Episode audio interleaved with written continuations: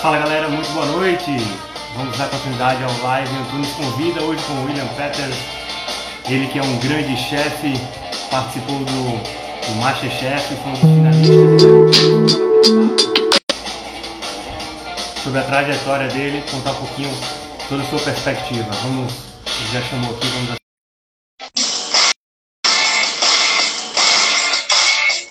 Olá, Timóteo, tudo bem? Jéssica, Edberto, toda a turma que está entrando. E aí, gente, tudo bom? Tudo jóia? E aí, Alberto, como é que tá? Quanto tempo? É verdade, tudo bem contigo? Tudo tranquilo. Aqui vivendo essa quarentena maravilhosa, né? Aproveitando para cozinhar um pouquinho, né? é, cozinhar, aproveitando para cozinhar um pouquinho em casa. E como é que você está em relação à quarentena? Está aproveitando para estudar mais? Está trabalhando? O que é que tem feito? Na verdade, cara, eu ando botando em prática alguns projetos pessoais, assim, né? E algumas receitas, algumas coisas que eu tinha é, que tá colocando em prática.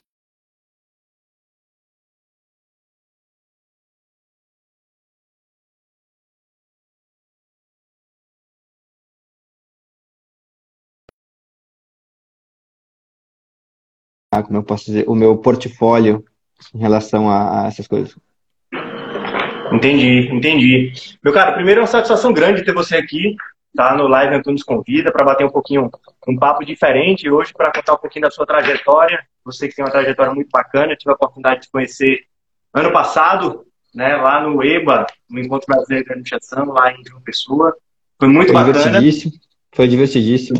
Opa! Olha a câmera virando. Não mostrar coisa é. que não deve.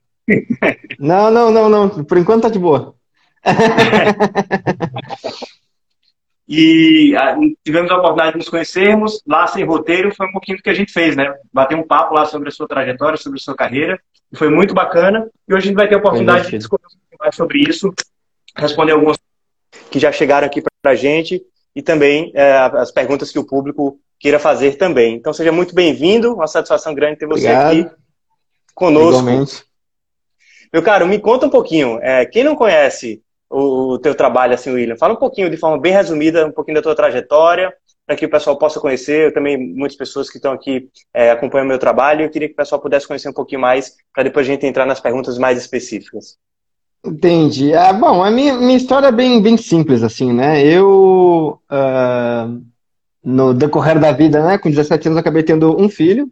E por ter um filho, eu comecei a ter que trabalhar com coisas relacionadas à gastronomia, né? Minha mãe conseguiu um trabalho para mim de auxiliar de padeiro. O dono do, do, da, da, do mercado demitiu o padeiro em três semanas e disse que eu fazia melhor pão que o cara, e aí era isso. Eu cozinho, cozinhava para minha, é, eu cozinhava para minha irmã quando eu era pequeno, né, para ela ir pro colégio para estudar e tal. E só que eu nunca tinha pensado em gastronomia como trabalho até a história do filho, começar a trabalhar, ver que eu realmente me destacava dos demais, assim, eu gostava do que eu estava fazendo e achava que eu ficar, fazia muita coisa melhor do que muita gente. E aí foi quando eu comecei, né? Estudei, aí me formei na gastronomia em, no, no, Rio Grande do Sul, trabalhei em alguns restaurantes lá que não são é, muito conhecidos nem nada.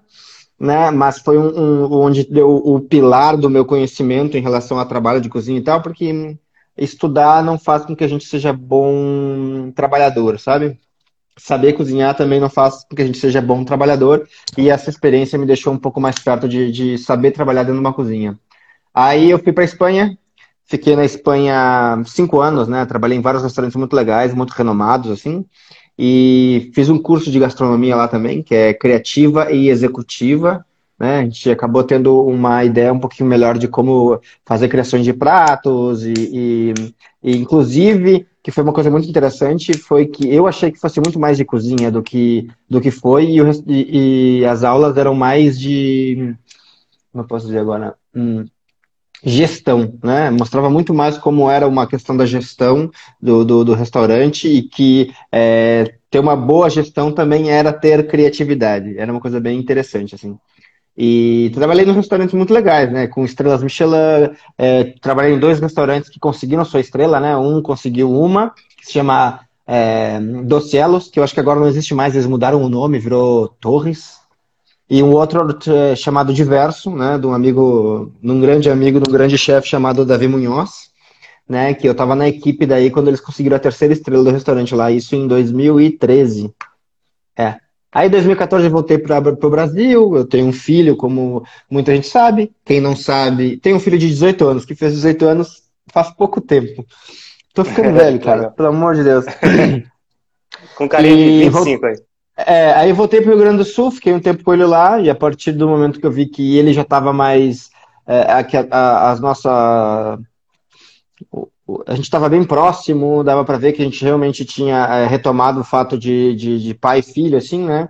E que ele já estava começando a ter um entendimento maior e melhor da vida, eu acabei vindo aqui para São Paulo, né? Aí trabalhei no Sim. restaurante em 2017, eu vim para cá, né? Trabalhei no restaurante da Helena Riso, né? Ah, uma grande chefe brasileira, se não a melhor chefe brasileira. E trabalhei um ano e um pouquinho com eles lá, e aí rolou a oportunidade de, de fazer o Masterchef. Aí eu abracei a causa, né? E acabei sendo vice-colocado. O que é bom e é ruim ao mesmo tempo. O ruim só porque eu podia estar 200 mil reais mais rico.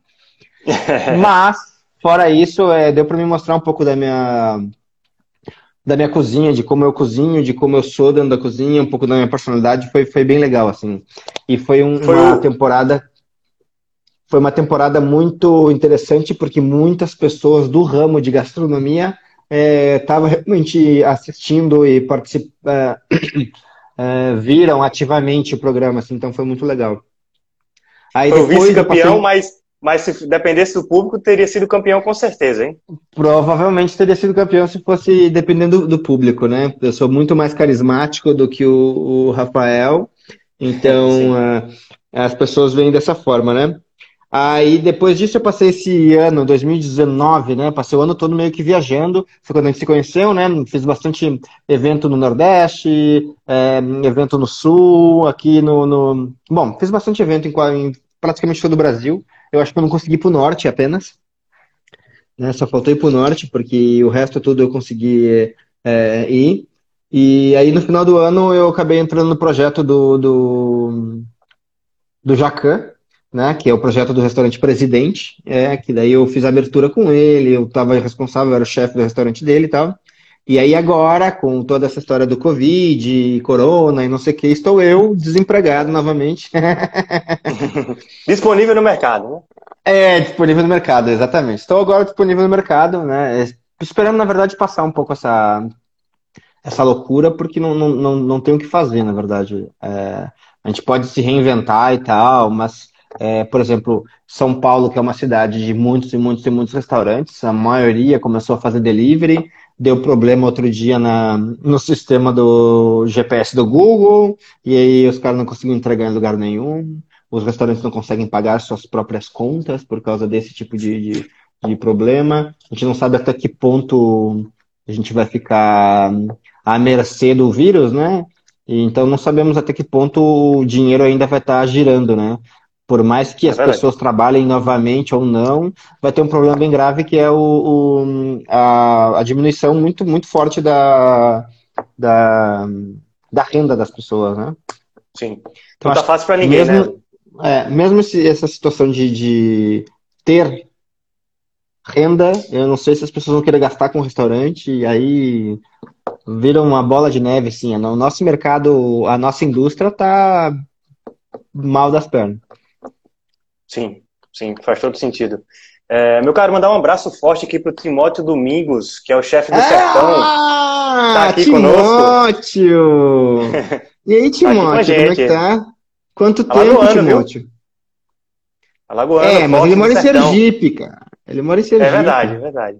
Tá no interior de Sergipe, eu lembro, eu, eu fui, fica, eu, fica muito macio. É, eu sei, eu fui, eu fui eu, eu, conheci ele bem quando a gente tava, quando a gente foi, quando eu fui para Alagoas lá para fazer o, os, os eventos com o Paulinho. Eu conheci ele um dia, que ele estava fazendo um, um, evento num food truck lá, que eu não, não, não lembro o nome, mas era meio, meio que um, um, um, prédio cheio de, de lojinhas e não sei o que, um food truck, uma coisa assim. E aí depois, quando eu fui para Piranhas, que a gente fez uma viagem, né? Eu e o Paulinho, a gente fez uma viagem para o sertão do Alagoas a gente foi para Piranhas e ele mora quase em Piranhas, mas é do outro lado, no, no em Sergipe, né? Do outro lado do, do, do, São Francisco. Foi, foi uma, uma, uma, situação bem, bem divertida, bem divertida. Ele nasceu em Maravilha, em Alagoas, mas ficou sempre na divisa ali, Sergipe, Alagoas. Tá mandando boa noite é. aqui, digitou aqui ele. Ó. Ah, boa noite! Quanto tempo! Muito bem. Meu caro, me conta, é... como iniciou essa paixão por gastronomia? Como é que foi essa paixão que começou?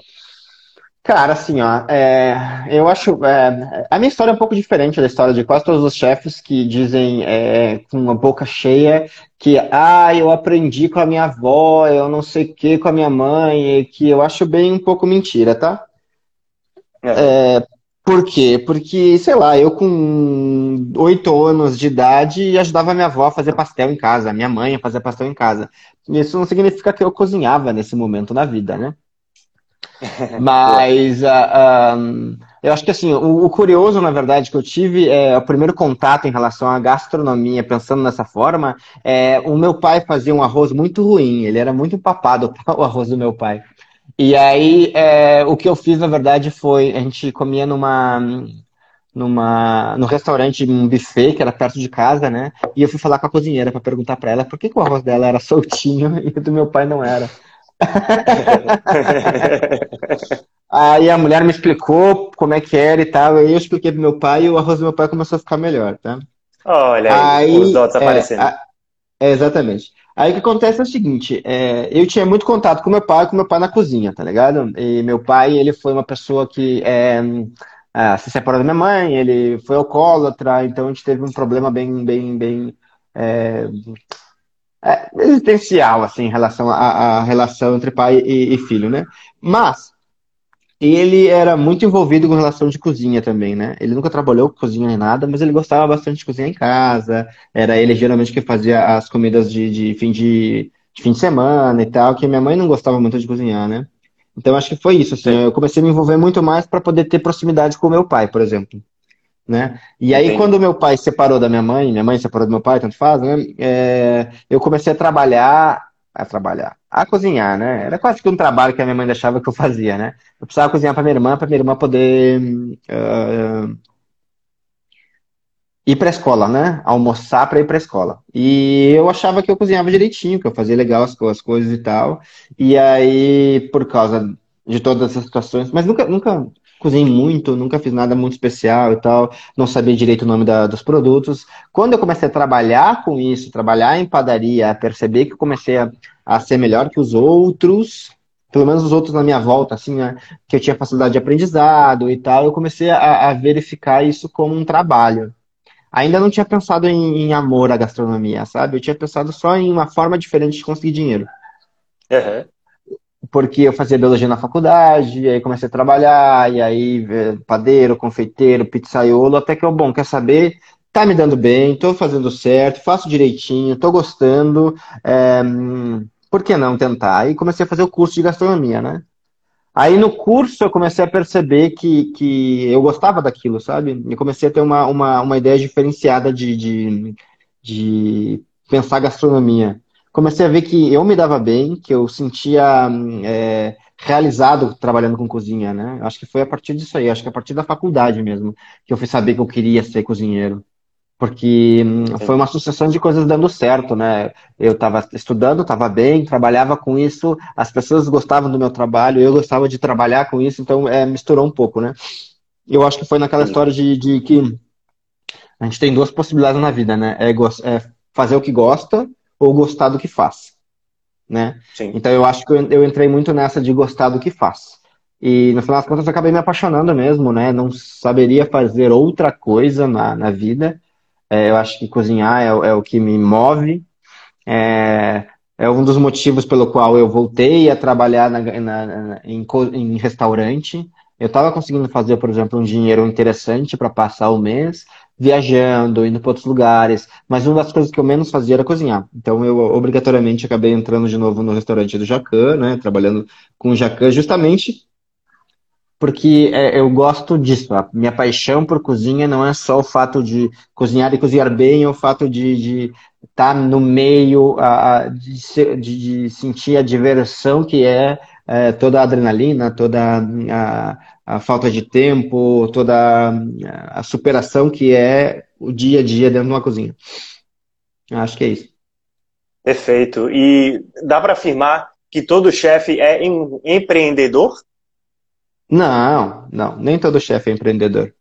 Mas assim, para você criar empre... um prato, para você, você trabalha com inovação, você tem que trabalhar com prato, você tem que se reinventar. Quando você já pensava, quando ainda criança, jovem, é, no sentido de já pensar nos primeiros passos, você já pensava em alternativas ali de ganhar o seu dinheiro, tudo isso. Então, isso já era uma forma de empreender, né?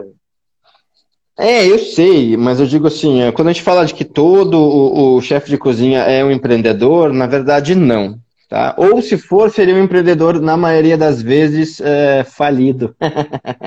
porque a quantidade de. É, porque eu, eu sei que empreender é muito além de dar certo, né? Mas, por exemplo, a gente vê a quantidade de, de restaurantes e de chefes que quebraram um, dois ou três empreendimentos, né? Porque, na verdade, eles não têm a veia empreendedora. Eles acabam aprendendo depois, com o tempo, a, a, a ter isso aí, né? Às vezes é, é tardio, muitas vezes. E essa, o fato de, de, de é, conseguir criar os pratos e etc., a, às vezes é, é, um pouco do que, do que tem, sabe? É, faz parte do, da, da, nossa função como cozinha. Né, a nossa função como cozinha é, é, essa, né, de criação de pratos e tal, principalmente do, do chefe. Às vezes a equipe se envolve nisso. Mas é, a gente tem que entender que o chefe de cozinha, por exemplo, ele acaba trabalhando muito a questão de é, RH e de uh, dinheiro e tal, mas é, são coisas muito mecânicas. Eu acho que, que quando a gente conversa sobre empreendedorismo, sinceramente, eu acho que é uma coisa muito mais é, criativa em relação a como ganhar dinheiro. É, criativo em relação de é, como fazer a, a minha ideia dar certo. Acho que é, que é um pouco disso. E, e muitos chefes de cozinha são é, apresentados mecanicamente a esse, esse tipo de, de situação, sabe? Então eu acho que eles acabam se tornando repetidores, como muitos são, e não conseguem ter um, um, um insight, uma, uma ideia diferenciada para conseguir a, as coisas, ou inclusive aceitar que a, a, a ideia dele não é diferenciada, mas que se ele fizer bem feito pode dar certo sabe? Eu acho que daí é, é um, é um trabalho meio é, engessado, por quê? Porque tu tem o empreendedor e o empreendedor contrata o chefe, né? É verdade. Então é, é, é mais ou menos por aí que eu acho, sabe? É, claro que existem é, vários chefes que são empreendedores, né? A gente tem, por exemplo, em Alagoas aí tem o Paulinho, que eu sei que é um bom empreendedor, que ele se mete a fazer as coisas dele, é, montou tem a Simone, um né, do Antiaco, né? Tem a Simone do Antiaco, que também é, né? Ela montou o restaurante dela há, há 20 anos atrás. Ou é 20, 22, uma coisa, um absurdo. Isso, é bem antigo. É, é, é bem antigo. É o mais velho. Bem antigo de, e conhecido. Foi, acredito que foi o pioneiro é, é, peruano aqui no. É o, é o primeiro restaurante peruano no Brasil. No Brasil, né? Isso aí. No Brasil. Isso é o primeiro restaurante peruano no Brasil. Né? Então, tem gente que é assim, mas aí a gente vê, por exemplo, ó, o, o Jacan é, é, teve vários restaurantes e quebrou vários deles. Entende? E ele é um puta. Ele é um grande chefe. Um chefe incrível. Ele sabe o que ele faz, ele. ele é, é, é eu, eu acho ele incrível, assim, né? Mas é essa a situação. Então eu acho que. É, em... Vai, fala. É, a próxima pergunta tem muito a ver com, com essa última, é um complemento. É uma pergunta do Arthur Breda. Ele pergunta como balancear o processo criativo e o retorno financeiro. Assim, ó, geralmente o que acontece com o processo criativo é. Não, não, não existe balancear. Se tu quiser ter algo diferenciado, muito provavelmente tu vai pelo lado criativo, sabendo que não vai dar resultado. Boa. É, é, então, é, eu acho que o norte sempre vai ser o resultado. É, processo criativo, sem pensar, sem, sem só por, por si só, acaba é, destruindo qualquer resultado de qualquer local. Então, acho que o ideal, na verdade, seria o quê? É se basear na, na questão é, ser criativo em cima do resultado e não balancear Sim. as coisas.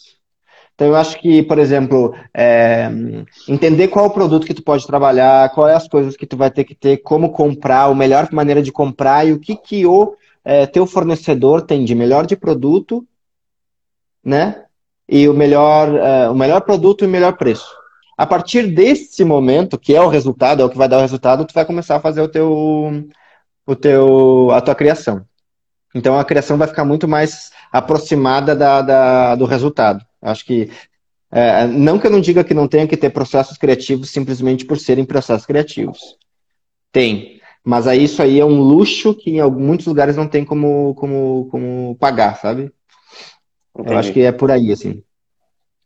Bacana. Tem outra pergunta do Arthur Breda também, que está aqui nos acompanhando. Mandar um forte abraço para o Arthur, que também está aprendiz. Ele faz medicina, está terminando medicina e está estudando muito para ser chefe também. Muito bacana. Ah, que legal. Mostrar, aqui, mostrar essa, essa diversidade, né? E é uma uhum. tendência que tem crescido muito no Brasil, como a culinária como uma segunda profissão, como um hobby, enfim, hoje é muito chique, né? Antes era coisa de, de gay, ah, é gay. Hoje não, hoje em dia é, é, é elegante, é charmoso, inclusive. As mulheres adoram quem sabe cozinhar, né? Isso é muito bom. É verdade. Aí ele pergunta aqui, quais os highlights da carreira de um chefe e as pretensões mais altas? Tipo Michelin, World Best, enfim, qual, quais as, os highlights da carreira de um chefe e as pretensões mais altas, na perspectiva de, de ah, quem essa, quer seguir essa carreira? A highlight, a highlight de um chefe, eu acho, é ser reconhecido pelo seu trabalho. Não existe mais nada, porque assim, chefe realmente é, é, é um ser é, muito provido de ego, né? Todos os chefes que eu conheço são ególatras, né? A gente é, com um ego muito, muito, muito alto. E o ego que eu digo não é nem o fato de ser, é, de ser ruim ou não, é o fato só das pessoas acharem que o seu produto, as suas coisas são ótimas, são maravilhosas, é isso, tipo. Né?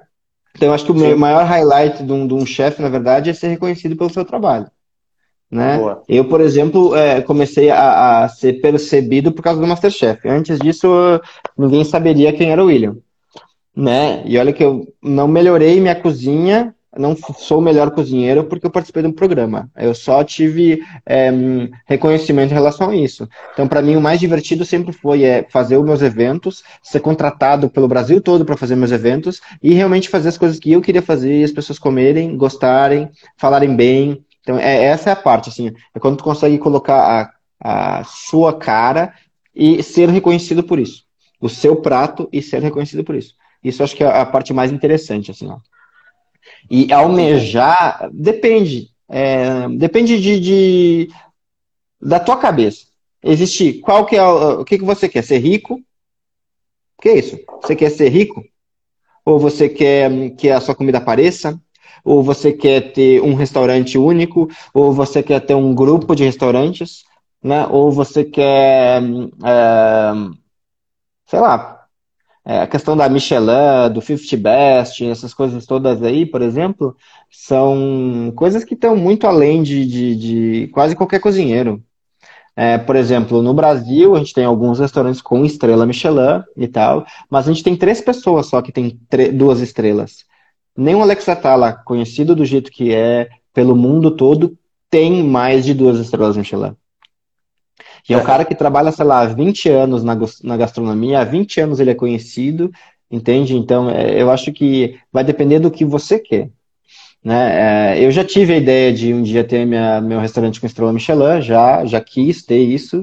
Hoje em dia já não vejo mais dessa forma, né? O que eu acho que é, eu quero poder sobreviver bem, viver bem com a, a minha gastronomia, né? Com o que eu possa servir e que as pessoas sejam felizes com isso, sabe? Eu acho que é, é para mim é muito melhor é, é, que eu seja conhecido pelo que eu faço e que as pessoas comam e se sintam felizes lá, do que por algum motivo eu ganhar uma, uma, uma Michelin, ou ganhar um 50 Best, ou não sei o quê, ou ficar entre os melhores do mundo e tal. Acho que isso é consequência do seu trabalho, e se vier, veio, se não vier, também paciência, não é o, não é o caso, né? Eu acho que as pessoas têm que ser o, o, almejar mesmo é que a sua comida faça as pessoas felizes. Eu acho que seria esse o ideal de um chefe. Bacana. E por falar em chefe, a Desúlia ela pergunta se tu tens paciência em ensinar. Assim, ó, eu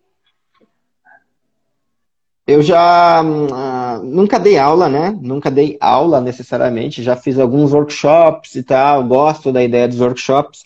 Gosto de aula mais.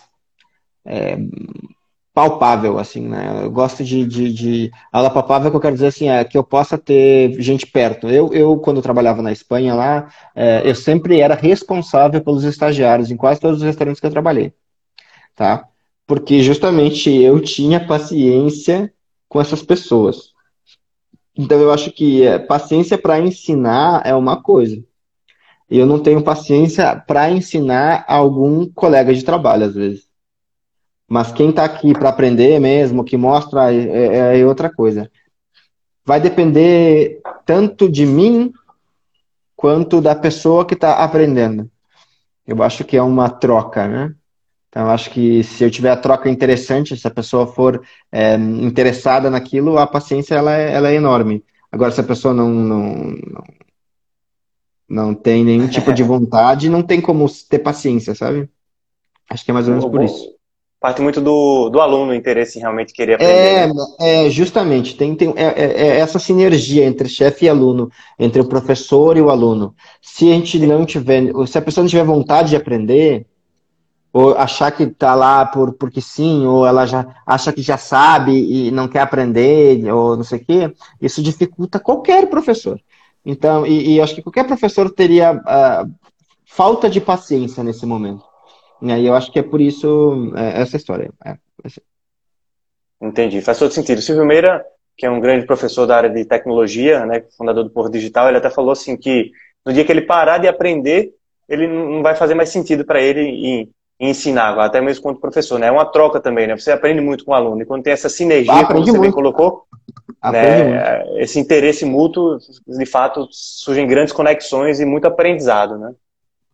Mas, com certeza. Acho que uma das coisas mais interessantes que a gente fala sobre dar aula é que a gente é, é o momento na nossa vida que a gente mais aprende.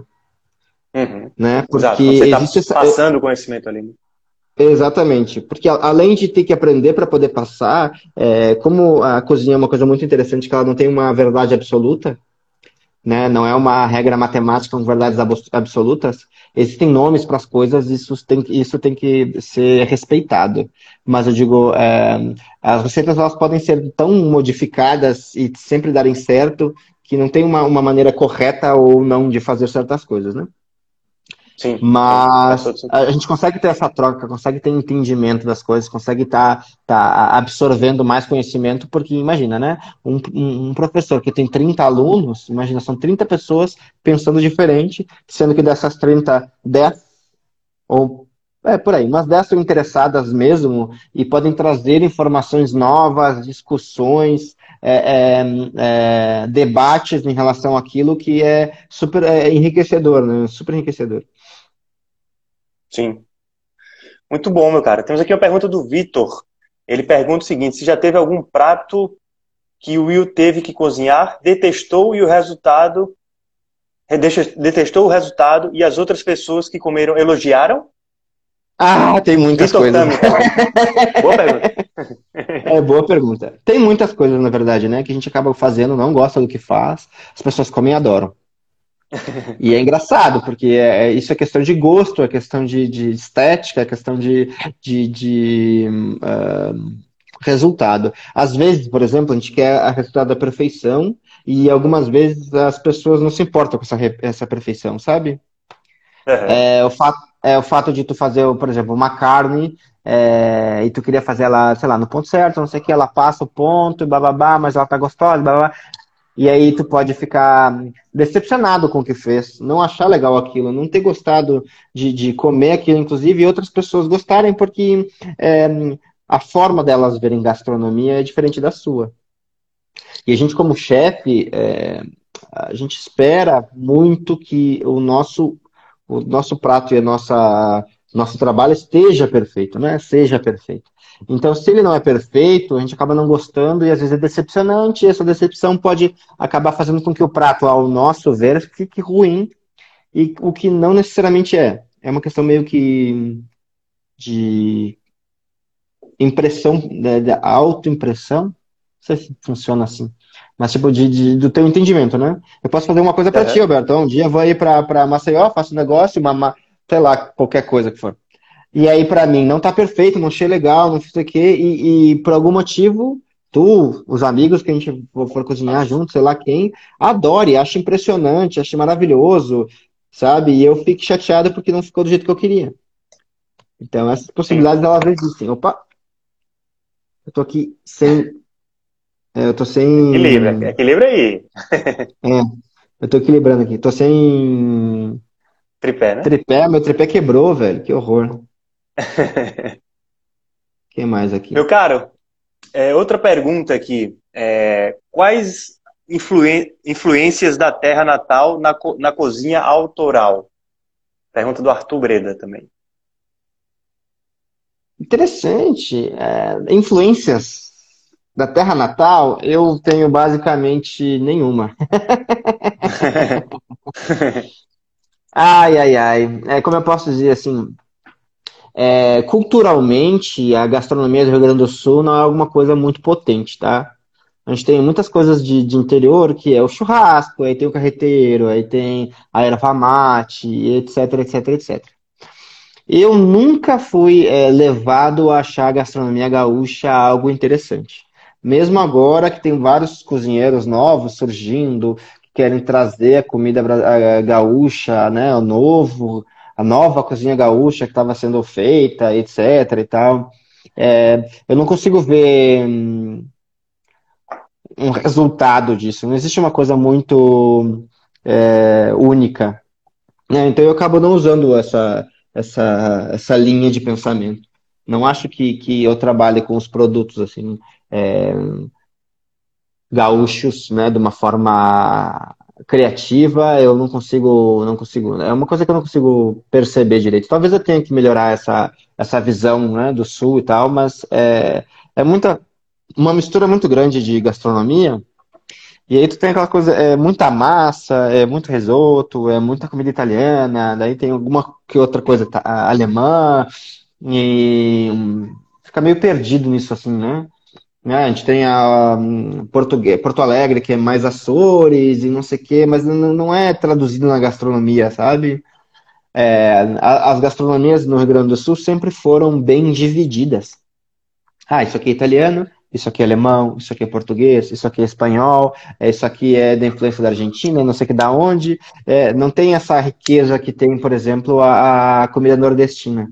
Né? Não tem essa riqueza que tem a comida hum, uh, mineira, inclusive, né, que se transformou. A, a gaúcha não chegou a se transformar, a gaúcha foi meio que é, pegaram o que tinha, o que existia e deixaram assim. Não teve uma transformação relacionada. Né? É, uma, é forma com que eu penso da gastronomia gaúcha. E eu acabo não, não usando nenhum tipo de, de, de produto da terra, nem nada assim bem específico. Diferente do Timóteo, né? O Timóteo já pega muito do sertão ali, do cacto, né? A, a essência é, do sertão. Exatamente. E transforma isso em várias coisas. É incrível o que ele faz, né? É, Mas o, o, não, existe, o, não, existe, não existe certo e errado, né? São perspectivas diferentes. Isso aí também. É, tá, exatamente, tá exatamente. Tanto é que, por exemplo, quando eu fiz as minhas viagens, fui pro Paulinho, fui para Recife também, fazer uns eventos e tal. É, tipo, eu tentei pegar a, os produtos da terra de vocês aí, né? Nordestina, o, o produto da, da terra que tinha, e fazer pratos que eu entenderia como, como gastronomia.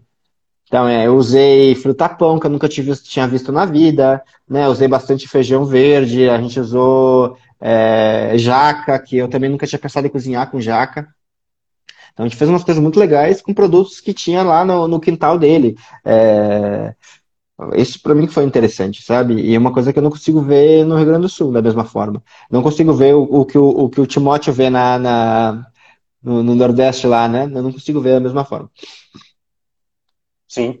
É, temos aqui a pergunta do Wagner Smart. Ele pergunta o seguinte: é, qual é o prato mais pedido pelos seus clientes na sua gastronomia, aquele que já faz de olhos fechados? Ah, assim, ó, sempre que eu faço alguma coisa, sempre rola o polvo, que para mim é uma coisa bem, bem costumeira de fazer, e a minha barriga de porco, né, que é bem costumeira de fazer também que, por incrível que pareça, são, são totalmente diferentes, mas eu acho que eles têm uma, uma, como eu posso dizer, uma, uma, não é uma história, acho que na minha cabeça eles, é, a barriga do porco é uma coisa e o polvo é como se fosse a barriga do porco, só que do mar. Sabe? É, para mim é uma coisa assim. Eu tempero bem parecido os dois, inclusive, e, e, e, acho que é isso. É o que eu realmente consigo é, ter é, melhor resultado e gente, mais gente é, interessada, né? Esses dois pratos assim. Bacana. Temos uma pergunta do Tiago Silva, mochileiro. Tem um projeto bem interessante que é o Mochileiro pela Educação. E ele pergunta: como conseguiu manter o foco e o controle emocional nas provas do Masterchef? Ah, cara, isso era bem simples, assim. Ó. Quando eu fiz a. simples, a... né? É, bem simples. Quando eu fiz a, a inscrição, eu sabia mais ou menos onde eu estava me metendo, sabe? A gente tinha uma, eu tinha uma pré uma, uma ideia do que era a participação do programa, etc. Eu não cheguei nem a falar com alguém sobre isso, porque eu não conhecia ninguém que tinha participado. Não, eu conhecia uma, menina, uma amiga, tive uma amiga que participou do, do programa na GNT, o das colheres lá, o The Taste. Ah, mas eu não cheguei a falar com ela, né? É, o que aconteceu foi o seguinte. É, eu tava, já sabia mais ou menos como é que ia acontecer, já estava esperando que fosse ser isso, né? Então eu estava muito relaxado em relação a tudo, né? E eu sou muito confiante no que eu faço. Depois que eu vi os, as, as pessoas lá, conversei com as pessoas, vi eles cozinhando na primeira prova lá. Porque para mim a, a prova mais complicada foi a primeira. Foi a que fez eu entrar, que eu realmente travei, achei que não ia conseguir, é, demorei muito para conseguir pensar num prato, e aí quando conseguiu, deu certo, entrei, né? Passei da, da, da, fa, da primeira parte lá, consegui a doma e tal. A partir desse momento eu percebi, vendo os outros, que é, não tinha gente muito melhor que eu lá, é, não era tão, tão, não era tão difícil cozinhar na frente das câmeras. É, eu comecei a ficar mais tranquilo assim em relação a, a tudo. E aí foi saindo, né? Eu pensei assim, ó, o que eu tenho para que fazer agora é me divertir. Então Boa. eu estava me divertindo todos os dias. E aí, obviamente, a... eu, eu, era, eu fazia crossfit, né, direto. E aí, tipo, durante esses dias do crossfit foi quando uh, eu me, me relaxava, né? Eu estava fazendo meu, uh, indo para fazer as provas e tal, só que todo dia de manhã eu acordava às 6 horas da manhã para ir pro crossfit, fazer uma hora de crossfit, relaxava um pouco o corpo, a cabeça e ia para lá, né?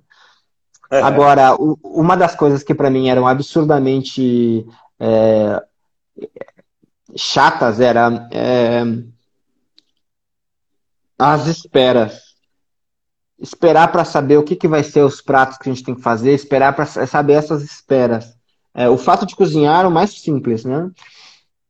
Porque é o que eu sei fazer, é o que eu faço da vida, é o que eu faço para ganhar dinheiro. Então, é, a partir do momento que, tipo, começava a, a prova, já era. É, eu tô lá fazendo, tô cozinhando, a vida é minha, eu sei como é que eu faço, eu sei como é que é meu trabalho, é bem simples. Agora, então você não encarava como um programa de televisão, você encarava como um desafio, como se você estivesse na sua cozinha, da sua casa. É exatamente, dia a dia. É isso? É, dia a dia. Muito bom. Dia a dia, é exatamente. Muito bom. Só, é claro, a espera, né? A espera para saber o que, que é, a espera para ver o que, que era o que tinha dentro do mercado, né? Porque a gente ficava visualizando muitas coisas na cabeça até chegar ao mercado e às vezes não tinha o que queria, né? Não tinha proteína, não tinha as coisas que a gente estava buscando e tal. Então essa era a parte mais complicada. E, e, e, e a mais complicada de todas ainda era o esperar resultado. É, esperar para ser chamado para apresentar o prato, para ver o cara falando, aquilo era absurdo. E eu sempre era deixado por último. Eu lembro que os caras sempre me deixavam por último, ficaram desgraçados. Isso era bom ou ruim? Isso era bom ou ruim? É horrível, né, cara? Ficar por último é horrível. Depende. Porque assim, ó, se, se é o primeiro, tu tá lá, tu recebe a informação, se tá bom, se tá ruim, acabou. Né? Tu não fica sendo torturado ouvindo que as pessoas estão boas. Ah, que legal, isso aqui foi ótimo, isso aqui ficou ruim, não sei o que, não sei quanto. Até chegar o teu, é tipo. Ah, eu acho que era horrível, horrível. Ser o último era uma, uma das piores coisas que tinha. Inclusive, falando do programa aqui, a Bro Rodrigues pergunta: as comidas chegam frias?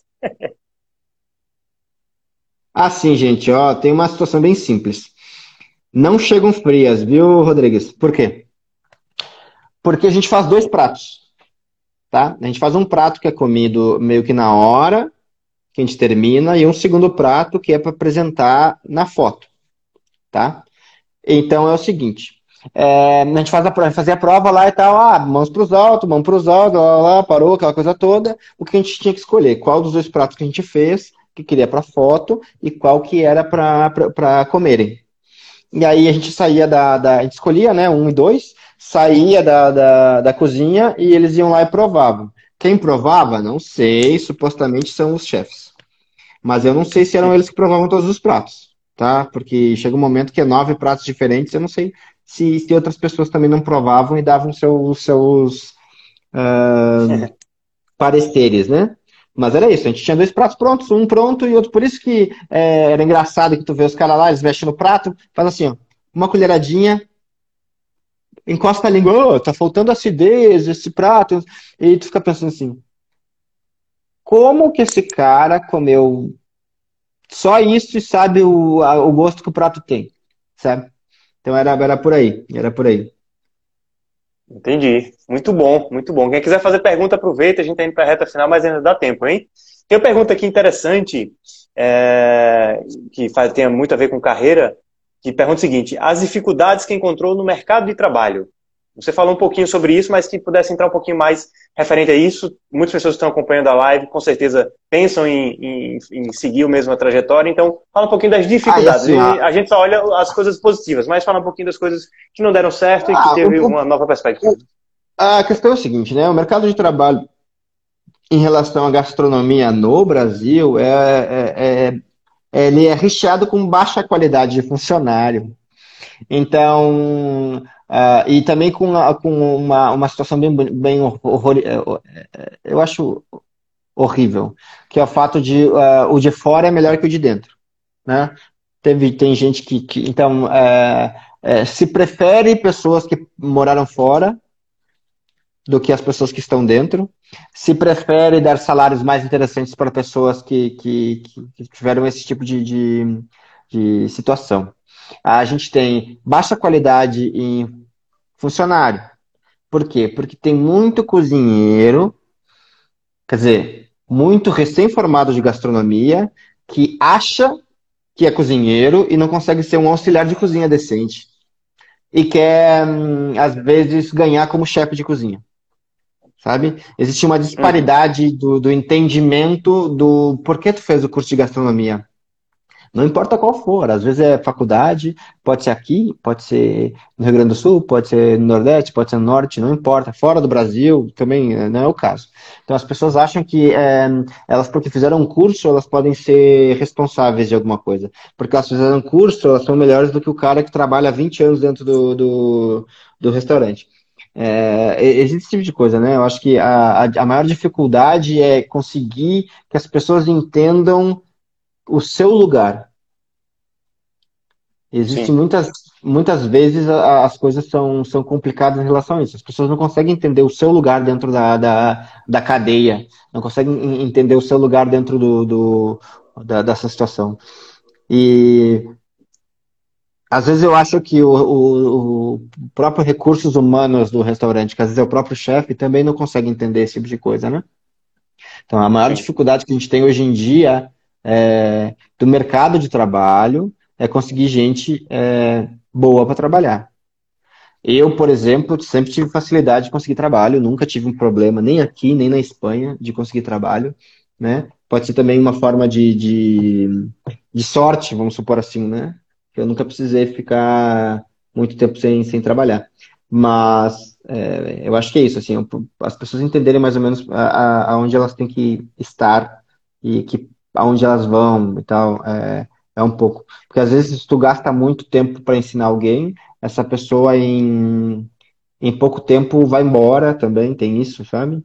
Tem essas uhum, dificuldades sim. de conseguir. Às vezes é difícil conseguir um trabalho, um funcionário bom. Quando tu consegue um funcionário bom, ele dura o mínimo no restaurante. Sim, Porque ele quer conhecer de, de qualquer qualquer área tem esses, essas dificuldades também, assim. É, é, eu acho que é isso, assim, né? Mas a maioria das vezes é, é, né, a dificuldade é essa, é pessoas que não querem, que não, que não querem entender a, aonde elas estão, né? Elas não querem elas não querem entender onde elas estão, esse é o problema. E por falar em Espanha, o Isaac Pires está perguntando: para trabalhar fora, exemplo a Espanha, o idioma é grande dificuldade? Ah, com certeza. Com certeza, é. Assim, ó, é, a partir do momento que tu não tem o idioma, apesar de que eu, quando fui para lá, também não tinha o idioma, não sabia falar espanhol, né? Eu tive meio que um intensivo de espanhol trabalhando lá por três meses num restaurante, para depois ir começar em outros lugares, né? E eu deixei qualquer. E aí, Ramos? E aí, Deco, beleza? Abraço. É, eu deixei todos, todos, todos, todos. Uh, todos os amigos que falavam português, todos os brasileiros que eu conheci fora da minha vida. Todas. Fora da minha vida. Então, para quê? Para que eu pudesse entender o idioma 100% do tempo. Em cozinha, por exemplo, o que acontece é, a gente vive num estresse elevado. É, quanto mais estressado a gente está, mais burro a gente fica em relação ao idioma. Então, quanto mais irritado eu ficava, menos eu sabia falar espanhol, menos eu sabia falar inglês, menos eu sabia. Né? Às vezes o cara não consegue nem falar português, né, quando está muito irritado. Então, é. É, faz diferença, né? Como é que tu vai saber o que, que o cara quer se tu não entende o que ele está falando? Então, o idioma é bastante importante. Dá para aprender? Dá. Dá para aprender o idioma do lugar? Dá. A gente trabalhava com muitas pessoas. Eu, eu trabalhei num restaurante que a gente falava mais inglês do que espanhol. Por quê? Porque eu tinha noruegos, ingleses, gregos, japoneses, tá? E os latino-americanos. Né? Eu tinha um peruano, um colombiano, tinha paquistanês e não sei o quê. Então, nesse momento, era muito mais fácil a gente falar inglês. Todo mundo estava tentando se comunicar em inglês, apesar de ninguém falar inglês decentemente. Né? Mas era muito importante que a gente pudesse entender. Então, tipo, o idioma, ele é muito importante para poder trabalhar fora. Tanto é que qualquer coisa que tu vai fazer lá na, na Austrália ou Nova Zelândia, eles pedem o, os exames específicos de idioma, né? Do inglês, para que isso Sim. aconteça. Porque tu precisa entender o que está rolando, sabe? Então Sim. eu acho que tem, tem, tem, tem que ver isso. É, o idioma é uma grande dificuldade. Se tu não consegue entender mesmo, é uma grande dificuldade. Se por algum motivo tu tiver facilidade de aprendizado, assim como eu tive, pelo menos naquela época, fica até fácil. Né? O, o espanhol não é muito diferente do português, consegue se entender várias coisas. É, obviamente que as coisas que são muito parecidas ao mesmo tempo são. Tem coisas que são iguais e são totalmente diferentes, né? O significado é diferente.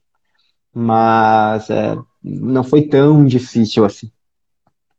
Né? Mas eu conheço Sim. amigos que moravam lá e que não conseguiam trabalhar em nenhum lugar é, que não fosse necessário inglês. Se fosse só por causa do espanhol, eles não conseguiam trabalhar, porque o, uh, o espanhol dele era muito ruim. Muito ruim.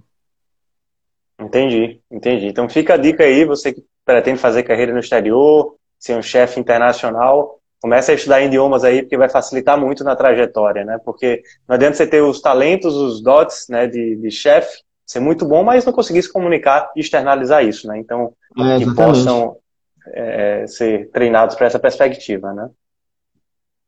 É isso aí. Bom, temos uma pergunta da Isa. Estamos indo para a reta final. Essa é a penúltima pergunta. A Isa pergunta: Por ser brasileiro, os restaurantes em que você trabalhou no exterior cobravam um conhecimento mais profundo da comida brasileira? Pediam é, cardápio brasileiro? Como era essa cobrança por ser brasileiro? Eu nunca, eu nunca recebi nenhuma cobrança em relação alguma à comida brasileira, né? Nenhuma, nenhuma, nenhuma. Trabalhei em vários restaurantes com várias ideias diferentes de cozinha e tal, e nunca tive nenhum tipo de, de, de, de acesso a essa história de. O, a única coisa que eu tive que fazer foi pão de queijo. foi a única Legal. coisa que eu tive que fazer foi pão de queijo. Né, o chefe pediu para a gente fazer o pão de queijo como um snackzinho de entrada de um dos restaurantes. Mas fora isso, ah, nada mais. Eu até uma vez tive. É, e aí é engraçado por causa disso, né? É, o meu chefe queria fazer um nhoque de mandioquinha. Uhum. Aí ele pediu para um italiano fazer nhoque de mandioquinha. O italiano passou três dias fazendo e deu errado os três dias, né? Aí disse pra ele que eu, queria, que eu ia fazer e tal, não sei o quê. Aí eu fiz o tal do nhoque da mandioquinha, não sei o quê, e o, e o chefe é, não acreditou que foi feito por um brasileiro. E eu disse, por quê? Ah, porque brasileiro não sabe cozinhar. é, não sabe, não sabe, né? Mas, chefe, só porque o cara é italiano, não sabe o quanto de comida italiana tem lá no Brasil lá e tal. Aí eu acabei fazendo o nhoque de mandioquinha pra gente lá, deu, no final deu certo. A gente só depois não conseguiu mais é, mandioquinha porque é, o chefe tinha que vir pro Brasil para comprar e aí não dava muito certo.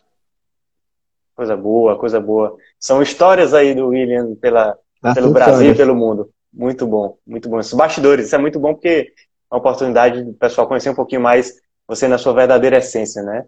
Estamos indo para a reta final, meu caro.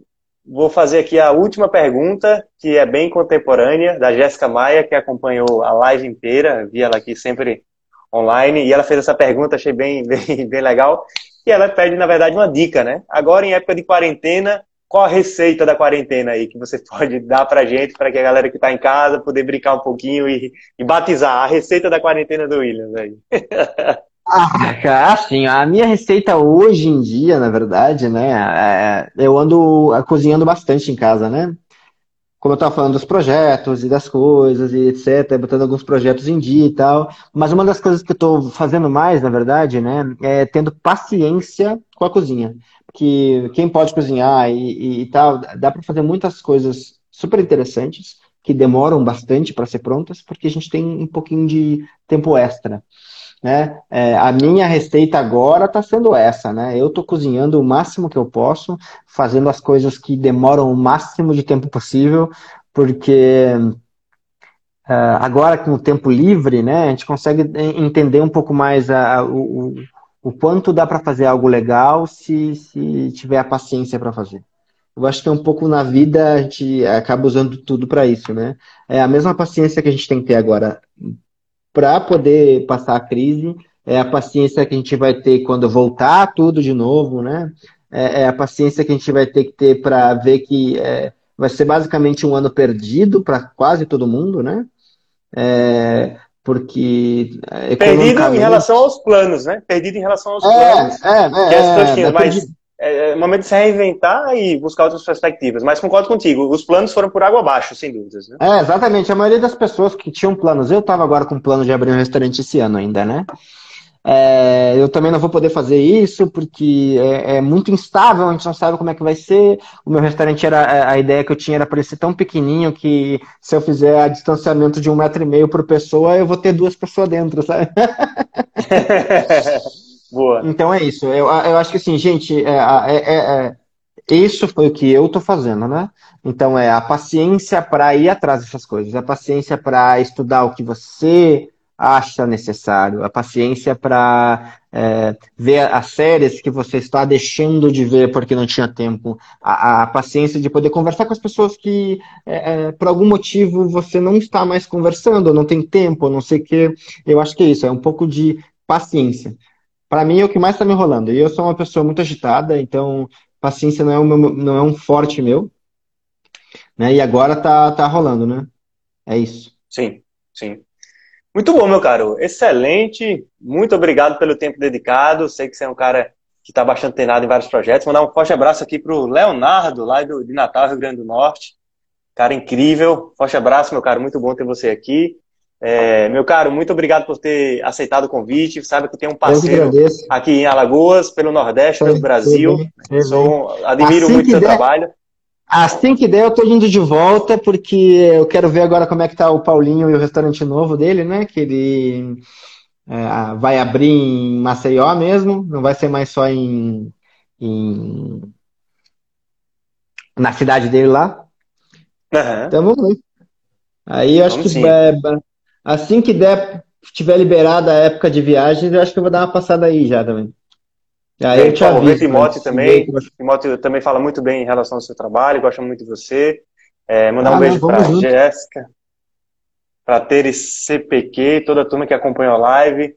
E, meu caro, apareça sempre, estou sempre de, de braços abertos. Vamos Valeu, nos falando obrigado, e temos muito o que fazer ainda. Muito obrigado, Valeu. pessoal. Abração. Boa noite. Tchau. Forte abraço. Obrigado. Se cuida, tá? Até mais. Tchau, tchau. Valeu. Tchau.